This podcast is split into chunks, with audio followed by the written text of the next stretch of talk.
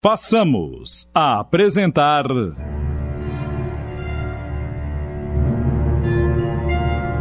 Inimigo de Família. Da obra psicografada de Amarílis de Oliveira, adaptação de Tony de França em 10 capítulos.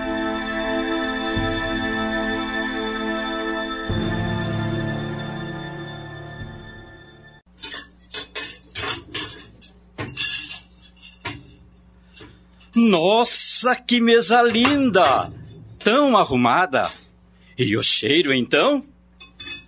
Vamos comer em paz para que nossos organismos não sofram danos psicológicos, não é mesmo? Vamos. Descasca o abacaxi agora! Senão você não vai conseguir depois. Dalva atendeu ao marido, mas não aguentou mais do que cinco minutos e. Antônio, hoje eu fui à casa da minha cunhada. E ela me disse que meu irmão vai comprar uma casa maior e mais luxuosa. E que ela vai fazer uma plástica para eliminar umas ruguinhas. E que mal se notam. Ah, é?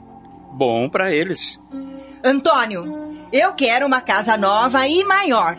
Bem grande. Não aguento mais aquela cozinha sem ventilação. Quero um jardim enorme para os nossos filhos brincarem à vontade. Uma suíte para nós e um quarto extra para receber as visitas. Antônio! Antônio! Você está me ouvindo? Eu não vou abrir mão de nada. Cansei de abrir mão de tudo, ouviu bem? Dalva, Dalva, a cozinha que você hoje reclama foi reformada há menos de três anos. Foi refeita conforme você quis. Eu errei e pronto. Hoje eu quero uma casa maior. Só isso. Será que não merecemos? Francamente, eu não te entendo, Dalva. Tá bem, vou pensar. Tá bem assim? Não, senhor. Não vai pensar coisa alguma. Você é lerdo. Enquanto meu irmão é promovido, você tá sempre na mesma. Tenha dó, né? Pois fique sabendo que eu estou feliz com o que tenho. Pois eu não estou. Não se esqueça que eu sou a metade desse casamento. Quer saber? Vire-se! Em seis meses, quero uma casa maior e com jardim enorme. Enterre-se em dívida se for preciso. Tá bom assim? Os filhos se entreolharam assustados, criando certas interrogações em suas mentes. Seria mesmo o pai um derrotado profissionalmente? O pai, percebendo pelas faces dos filhos, arguiu: Relaxe, meus filhos. Sua mãe hoje foi mordida de cobra. Vamos continuar jantando que estou com fome. Não contavam com a minha astúcia?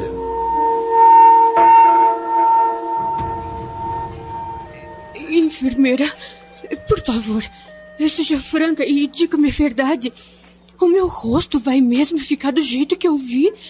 Mas por que ainda estou atada a esta cama? Solte-me! Solte-me! Eu, eu preciso ver o meu rosto! Acalme-se! Pare de se debater. Eu vou soltá-la, mas primeiro quero conversar com você. Desamarre-me, vamos! Vocês deformaram o meu rosto e não querem que eu veja, não é? Não é nada disso.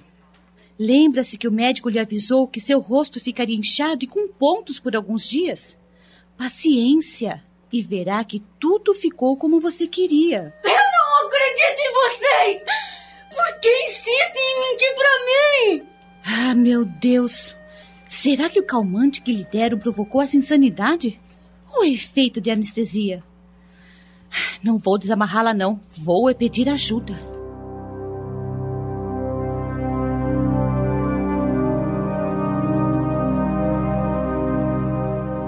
Está precisando de alguma coisa?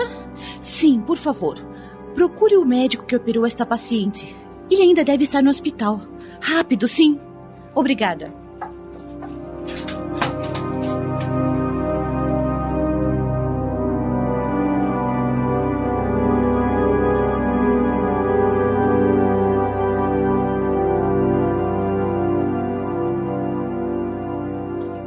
Olá, Janir. Não precisa estar nervosa. Vou desamarrá-la, não se assuste. Tudo está normal, exatamente como se esperava, ok? Assim que Janir estava livre das mãos, deu um salto da cama e. É mentira! É tudo mentira! Vocês estragaram meu rosto! Está pior do que antes! E agora? Hum, como eu fico? Eu vou tirar esses curativos e vai ser já! Mocinha, não faça isso! Você poderá ter uma infecção. Escute aqui. Você não confia em mim? Conversamos tanto a respeito dessa cirurgia e você afirmou que estava ciente do pós-operatório. Não e não! Vocês me iludiram! Aleijaram meu rosto! Ei, enfermeira! Por favor, traga meu sedativo. Rápido! Aqui está, doutor. Posso aplicar? É, sim, sim, depressa! Essa moça tem uma força descomunal e já não estou aguentando segurá-la.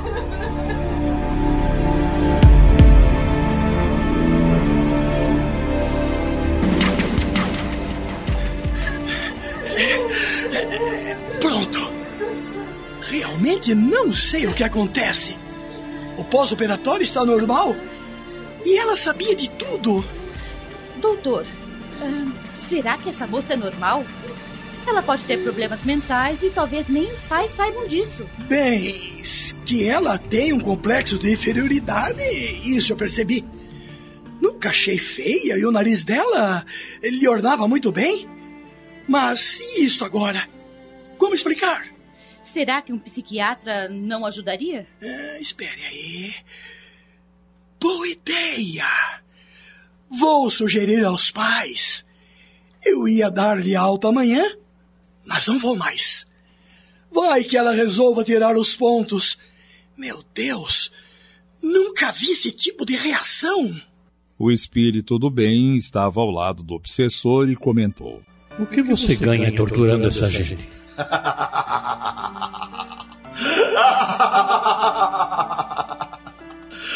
prazer, puro prazer. Tudo isso vai lhe custar caro. Repense os seus atos. Ele tem sim sua cota de culpa, mas os obsediados também não são inocentes, pois chegam até a pedir as más influências quando mentem, enganam, tripudiam, caluniam e quando prejudicam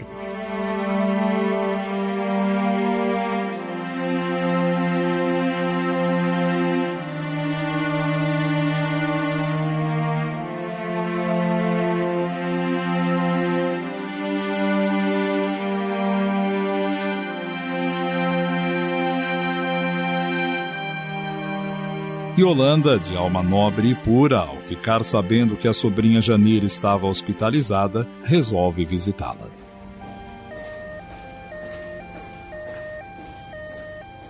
Enfermeira, sou a tia da paciente Janir.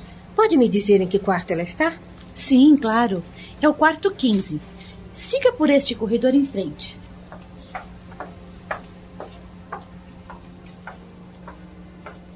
Nesse momento, o espírito do bem sentiu a presença do obsessor que já estava ligado mentalmente a Janir, mas ele não podia interferir. O que ele pôde fazer foi influenciar Yolanda a enviar fluidos de amor e carinho à jovem. Estava com saudades, minha sobrinha. Por isso vim visitá-la. Como vai, querida? Ai, tia. A minha cirurgia não deu certo. Eu estou horrível. Você vai ficar assim para sempre. Toda inchada e arroxeada. Eu vou ficar assim para sempre.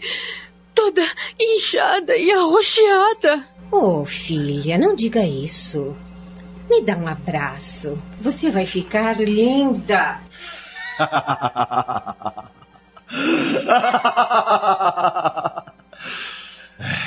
Não gosto dessa mulher. Nunca fui com a cara dela. Quando encarnado numa outra ocasião, ela me tentou convencer a perdoar uma traição de um filho meu, mas não perdoei. Pois devia ter perdoado. E hoje não sentiria seu coração tão despedaçado. E quem disse que me sinto despedaçado, hã? Quando ela morreu, fiquei feliz da vida. Depois, quando eu morri, Eu quis me vingar de todos que me prejudicaram, mas ela não permitiu. E não é que ela está aqui novamente? Pô, que saco, meu! Ouça o que eu tenho a lhe dizer. Ah, eu não quero ouvir nada. Escreva você o que eu vou te dizer. Vou fazer da vida dessa mulher um inferno. E aí se ela convencer a Jani do contrário.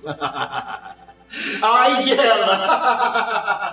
Ai dela! Janir, minha sobrinha do coração. Seu rosto sempre foi bonito. E agora tenho certeza que ficará ainda mais. Filha, quando você tiver pensamentos ruins, pare e ore. Repita o Pai Nosso ou outra oração que você gosta. E sua mente ficará ocupada com bons propósitos. Entende, filha? Oh, tia. Só a senhora para tirar-me desta agonia. Eu vou fazer o que me propõe. A tia despediu-se feliz e animada, mas o obsessor não. Não bastaram cinco minutos e Janir entregou-se às suas incoerências e comentava. O que essa carola quer comigo? Pensa que eu sou freira? Rezar o dia todo. Aqui, ó. Com esse pensamento, era o mesmo que fazer uma descagem direta para o obsessor. Lá estava ele torturando-a e afirmando que ela sofreria uma infecção horrível. Janir dependurou-se na campainha do quarto e a enfermeira veio depressa. Pronto, senhorita. Uh, o que foi agora? Peça antibióticos.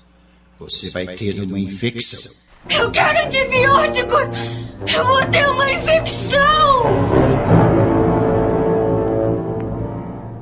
Estamos apresentando Inimigo de Família.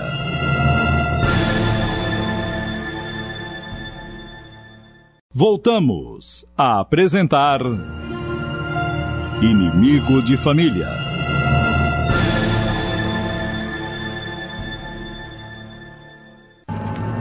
Mas, senhorita, o doutor já lhe prescreveu antibióticos. Um comprimido a cada oito horas. Não são suficientes. Tome dois de duas em duas horas. Se não. Não são suficientes! Eu quero dois comprimidos de duas em duas horas. Ah, se não! Senhorita, não é necessário. Se tomar dois comprimidos em tão curto tempo, pode provocar uma intoxicação. Escute aqui, mocinha. Não é o meu pai quem paga a conta deste hospital? Então, me dê o que eu peço e ponto final. Os ânimos se exaltaram entre elas e a enfermeira saiu batendo a porta e dizendo para si: Lugar de louca no hospício. Aqui não. Vou já ligar pro médico dela.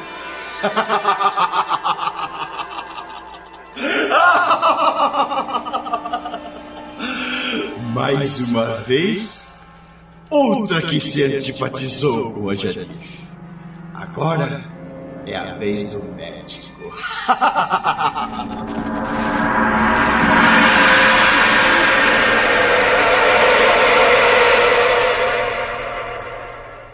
Doutor, essa sua paciente é o cão, viu? Ninguém mais a suporta. Imagine o senhor que agora ela quer os antibióticos de duas em duas horas. Pode! Que absurdo! Nunca vi um paciente exigir dosagem maior de medicamentos. É o cúmulo! Eu vou é dobrar o custo dessa cirurgia por ter de suportar esses achaques. E preste bem atenção. Não deem a ela o mais que eu prescrevi. E cuidado, que malucos assim podem assaltar a farmácia do hospital e, e daí? Mantenha também bem trancado o armário de reservas de remédios, ok? a mim eles não me enganam. Já vi onde fica a chave. Agora é só influenciar a Janir e pronto. Não, ele não vai conseguir, pois já inspirei a enfermeira que mantivesse a chave no seu bolso e, ao mudar seu turno, transferir a chave para o sucessor.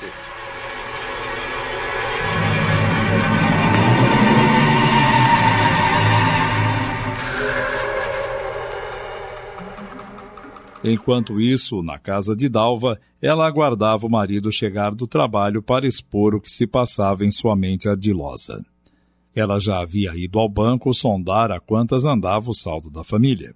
Ficou surpresa, pois tinha mais do que imaginava. Segundo ela, dava sim para comprar uma casa maior e mais luxuosa. Dali mesmo foi em busca do sonho. Entrou na primeira imobiliária que viu e, com ar de madame, logo inquiriu. Senhor, como meu marido não tem tempo para esse tipo de aquisição, encarregou-me de fazê-lo. Por isso, quando tiver que falar sobre o assunto, trate somente comigo, sim? Ele não pode ser incomodado com este assunto, está claro? Claro, madame, como a senhora quiser. Dessa vez minha venda está garantida. E a comissão no papo. Tá começando a chover na minha horta.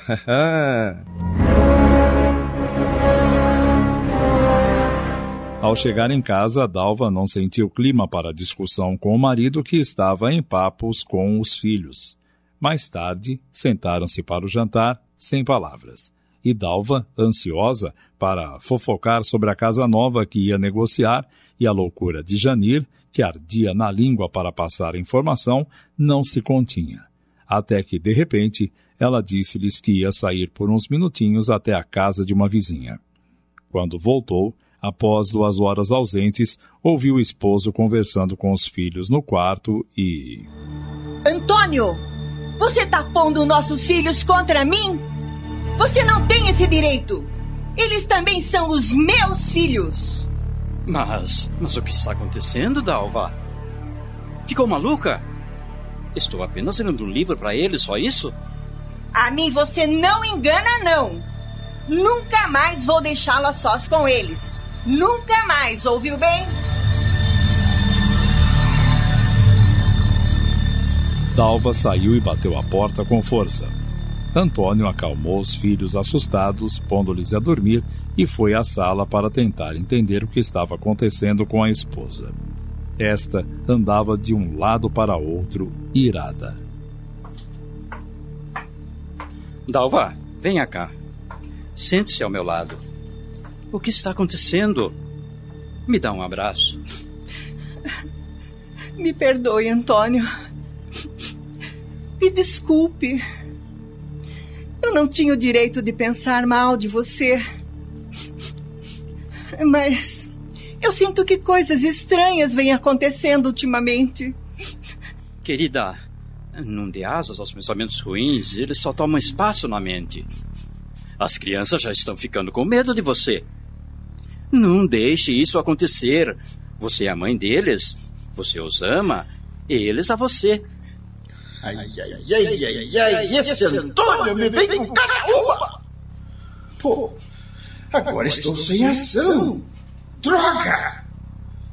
Puxa, por essa eu não esperava. Assim, fico sem poder contar-lhe que já até procurava uma outra casa.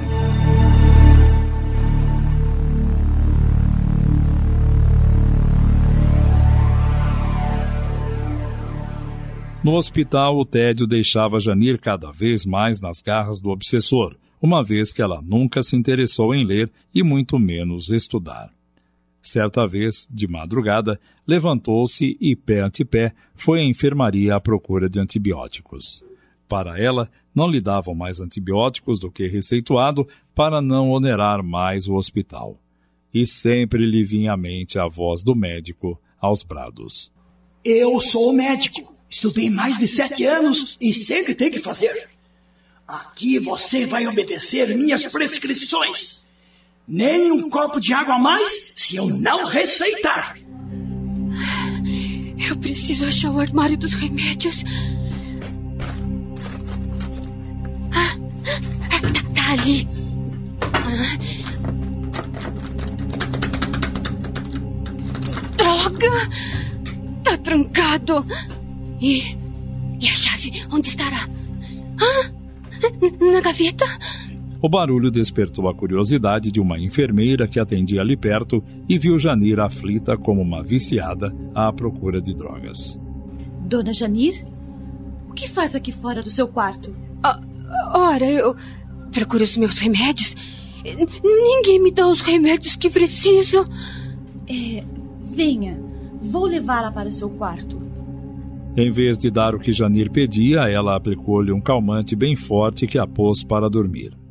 Já na casa de Dalva e Antônio, as coisas estavam mais ou menos assim. Ela, sempre induzida pelo obsessor, achava que o marido era incompetente e acomodado. Na madrugada seguinte. Nossa, será que conseguirei pegar o voo das 6h30? Não posso perder esse avião. Acabamos de apresentar.